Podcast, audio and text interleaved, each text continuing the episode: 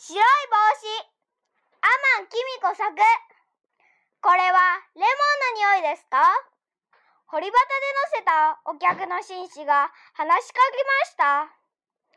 いいえ夏みかんですよ。信号が赤なのでブレーキをかけてから運転手の松井さんはニコニコして答えました。今日は6月の初め。夏がいきなり始まったような暑い日です。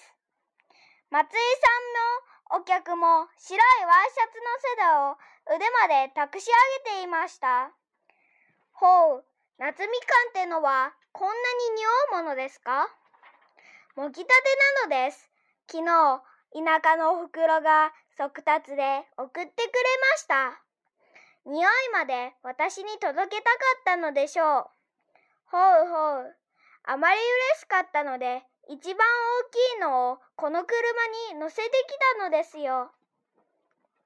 信号が青に変わるとたくさんの車が一斉に走り出しました。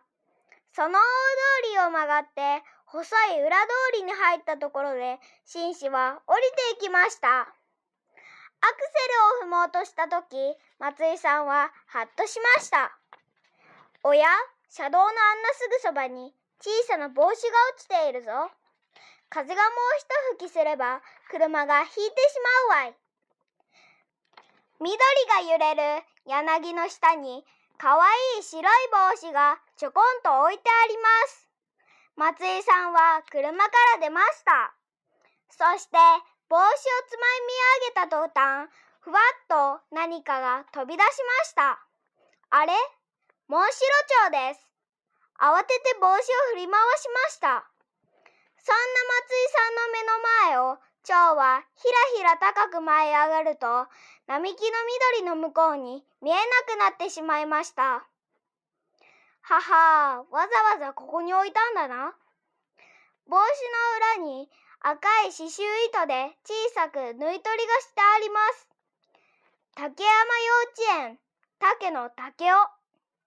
小さな帽子をつかんでため息をついている松井さんの横を太ったおまわりさんがじろじろ見ながら通り過ぎました。せっかくの獲物がいなくなっていたらこの子はどんなにがっかりするだろう。ちょっとの間肩をすぼめて突っ立っていた松井さんは何を思いついたのか急いで車に戻りました。運転席から取り出したのはあの夏みかんです。まるで暖かい日の光をそのまま染め付けたような見事な色でした。酸っぱいいい匂いが風で辺りに広がりました。松井さんはその夏みかんに白い帽子をかぶせると飛ばないように石で唾を押さえました。車に戻ると、おかっぱのかわいい女の子がちょこんと後ろのシートに座っています。道に迷ったの。行っても行っても四角い建物ばかりだもん。疲れたような声でした。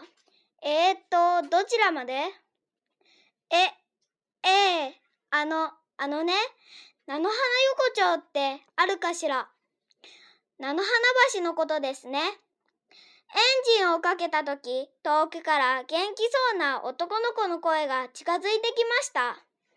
あの帽子の下さ、お母ちゃん、ほんとだよ。ほんとの蝶々がいたんだもん。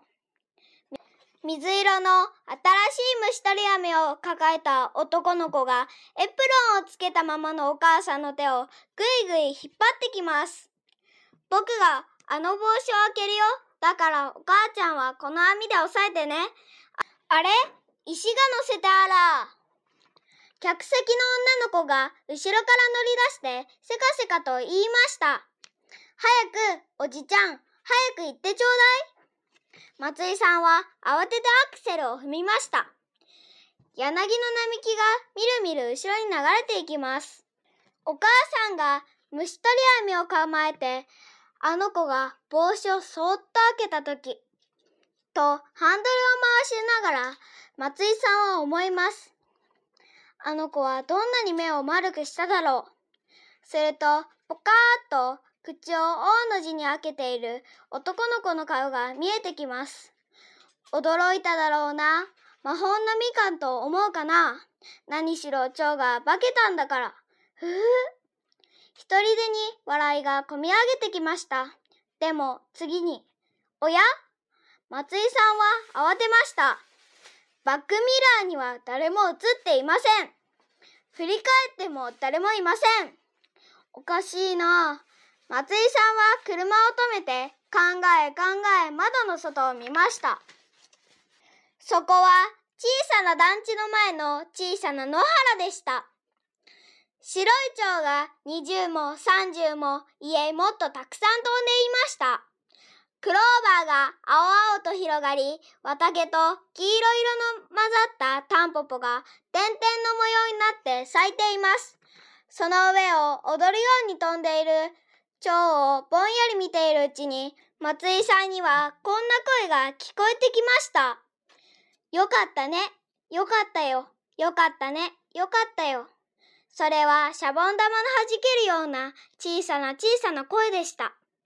車の中にはまだかすかに夏みかんの匂いが残っています。